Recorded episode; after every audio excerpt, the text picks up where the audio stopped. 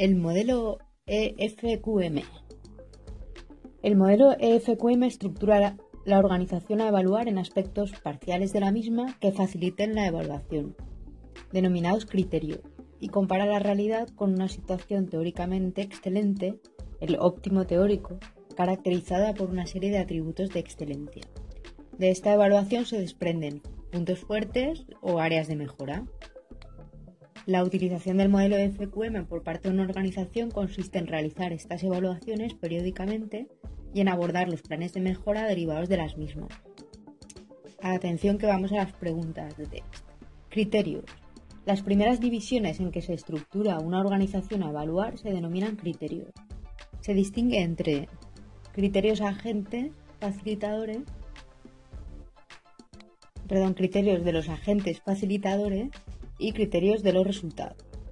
Em, esto, los de los facilitadores se corresponde con las actividades que la organización lleva a cabo y son el liderazgo, estrategia, personas, alianzas y recursos y procesos, productos y servicios.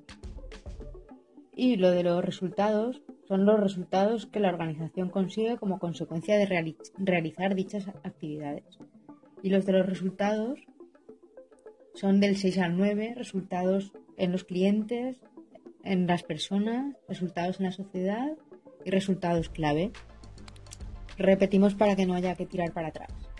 Tenemos agentes facilitadores y hay, hay 1. Liderazgo. 2. Estrategia. 3. Personas. 4. Alianzas y recursos. Y 5.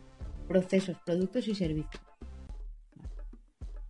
Y luego en la otra parte del cuadro hay resultados y tenemos 6 resultados en los clientes, 7 resultados en las personas, 8 resultados en la sociedad y por último 9 resultados clave. Para cada uno de estos criterios que hemos dicho, eh, hay, una, hay una serie de subcriterios eh, que serían los siguientes. Para el caso de los criterios agentes facilitadores, estos se dividen en un número variable de subcriterios. Cuatro subcriterios para el criterio 2 es decir, estrategia tendría estrategia A, B, C y D. Y cinco subcriterios para el resto de criterios. O sea, A, B, C, D y E. Por ejemplo, liderazgo 1, que es el 1, sería 1A, 1B, 1C, 1D y 1E. O sea, todos 5 menos el criterio 2 que tiene 4. Y los criterios resultados, por su parte, se estructuran en dos subcriterios, A y B. El subcriterio A hace referencia a las percepciones y el subcriterio B hace referencia a los indicadores de rendimiento. Entonces, por ejemplo, los resultados en los clientes se compondrían de 6A, eh, siendo el A las percepciones, y 6B, siendo el B los indicadores de rendimiento para los resultados en los clientes. Las percepciones y los indicadores de rendimiento se diferencian en que para las percepciones la empresa o la organización tiene que realizar un esfuerzo proactivo para recabar la opinión. En cambio, eh, para los indicadores de rendimiento no es necesario preguntarle al mismo, ya que son datos pues, que la propia organización ha ido recogiendo. Elementos. Cada uno de los 32 subcriterios anteriores, quedan 32, estos que eran 4 mm, para la estrategia, 5 para el resto de criterios de los agentes facilitadores. Y luego 2, A para cada uno de los eh, criterios de resultado. Vale, pues para cada uno de estos 32 subcriterios se presenta una serie de elementos, atributos de excelencia o áreas a considerar. Estos elementos son clarificadores del contenido de cada subcriterio, sin ser obligatorios, aunque resulte una referencia muy adecuada. Vale, vamos a ver con un poquito más de detalle el primer criterio, que es el de liderazgo. Vamos al meollo, porque cuenta un poco de rollo al principio sobre si es lo más importante, que si los líderes son las personas que coordinan y equilibran, bla, bla. Vamos a las preguntas de T. Desarrollo del criterio de liderazgo. Habíamos dicho que había cuántos subcriterios. Muy bien, cinco subcriterios. ¿vale? El primero es orientación y valores. El segundo, sistema de gestión. El tercero, implicación externa. El cuarto, cultura de excelencia. Y el quinto, gestión del cambio. Y los, y los define. Vamos a ver el primero, que es 1A. Eh, Se entiende el liderazgo ejercido desde unos valores y principios éticos. Supone un modelo de referencia para la organización proporcionando una dirección y orientación estratégica acordes con la misión, visión y cultura de esta. Bueno, creo que no voy a seguir leyendo esto porque nos va a dar una tarde. Creo que vale más la pena que nos memoricemos lo que son los subcriterios, ¿vale? Repetimos. 1A, orientación y valores. 1B, sistema de gestión. 1C, implicación externa. 1D, cultura de excelencia. Y el, el último, 1E, gestión del cambio. Continuamos con el criterio 2, que era la estrategia. Y la estrategia habíamos dicho que tenía cuatro. Ahora ya todos tienen cuatro subcriterios, ¿vale? El 2A, ¿vale? 2 porque estamos en el criterio 2, que es estrategia, Entonces ahora va 2A, 2B, 2C y 2D. 2A, análisis externo. 2B, análisis interno y comparativo. 2C, desarrollo y revisión. Y 2D, comunicación e implantación.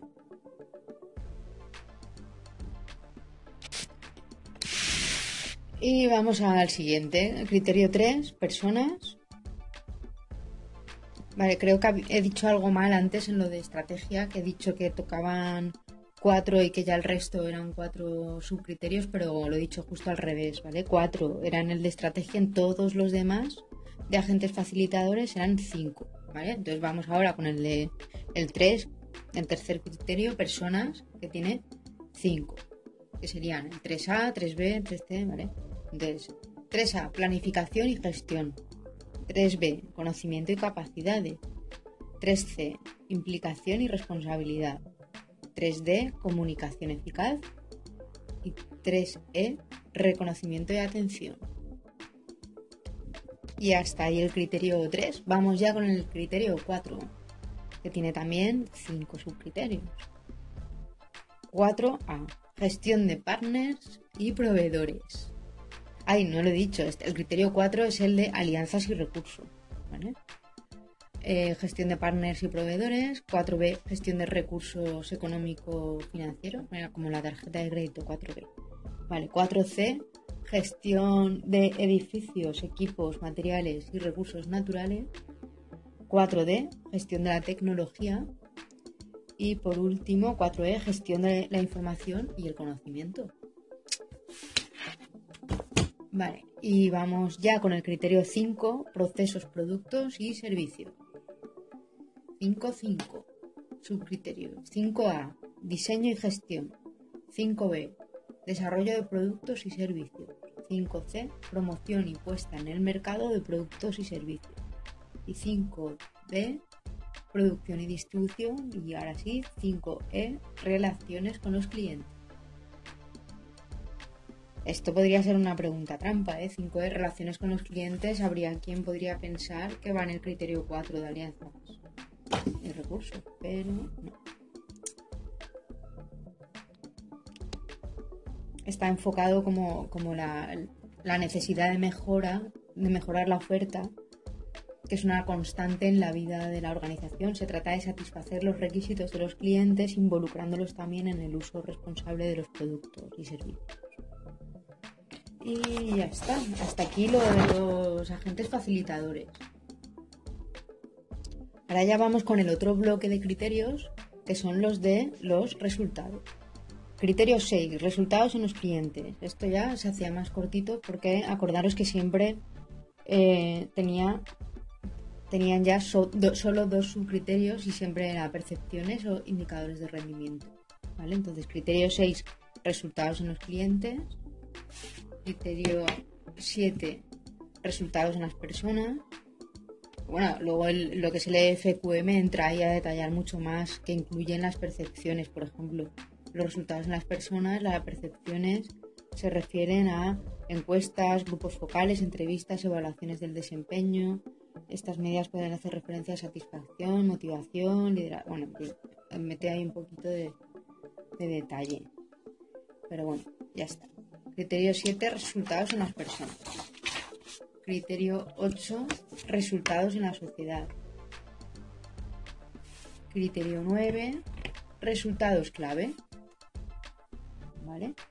Que también, que también se compone de dos subcriterios, pero en este caso sí que les cambia el nombre. Si normalmente se llamaban percepción, percepciones y indicadores de rendimiento, en este caso de los resultados clave, dice 9A, resultados clave de la actividad, y 9B, indicadores clave de rendimiento de la actividad. Y nada, hasta aquí lo que es el modelo FQM. Seguro que se puede decir mucho más y mucho mejor, pero hasta aquí llega el, el temita que me han pasado fotocopiado. Vamos a continuar un poquito más con el modelo EFQM. Eh, hemos visto que hay agentes facilitadores, son cinco, luego tenemos cuatro más de resultados, en total nueve. Em, luego estos criterios se dividen en subcriterios, en un total de 32 subcriterios.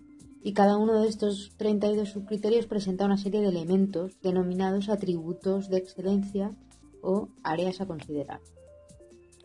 Estos elementos clarifican el contenido y vamos a ver cómo se establecen estos atributos.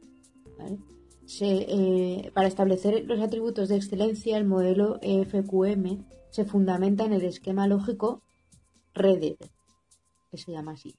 Este esquema es de aplicación a cualquier circunstancia y en definitiva no es más que un reenunciado del conocido ciclo PDCA.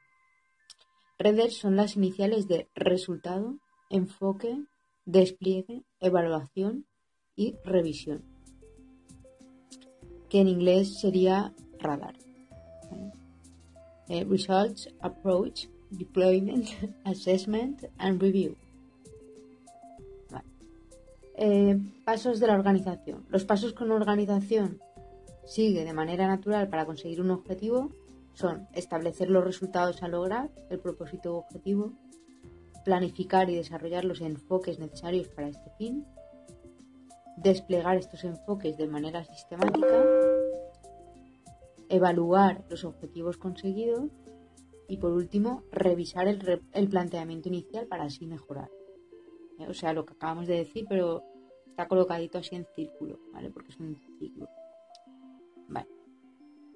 Vamos con el primero, evaluación, que consiste en diagnosticar de manera ordenada y completa en qué grado cada uno de los subcriterios del modelo FQM posee los atributos de excelencia que le son de aplicación. Evaluación de los subcriterios. Un poco en la línea de lo que ya hemos visto, tenemos subcriterios agente y subcriterios resultado. Un agente, ya sea criterio, subcriterio, elemento o grupo de elementos, se evalúa en base a los siguientes atributos de excelencia. Que son tres. Enfoque, despliegue, evaluar, revisar y perfeccionar. El enfoque sería lo que la organización planifica hacer y las razones para ello. El despliegue sería lo que la organización implanta para desplegar el enfoque. Y por último, evaluar, revisar y perfeccionar pues lo que la organización hace para revisar y mejorar el enfoque y el despliegue. Esto era lo de los agentes facilitadores. Eh, pero continúa. Eh, estos son, que hemos visto, los atributos de los que se compone el agente.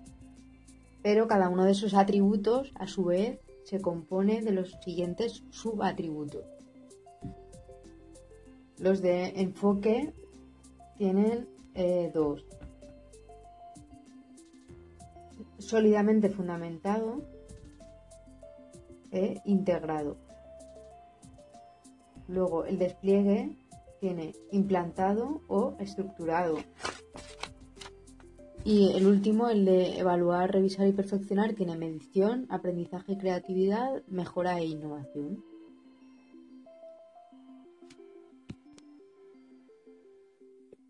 Y eh, hemos visto, hasta aquí llegaba lo de la evaluación de los agentes facilitadores, pero ahora faltaba la siguiente parte que era la evaluación de los resultados.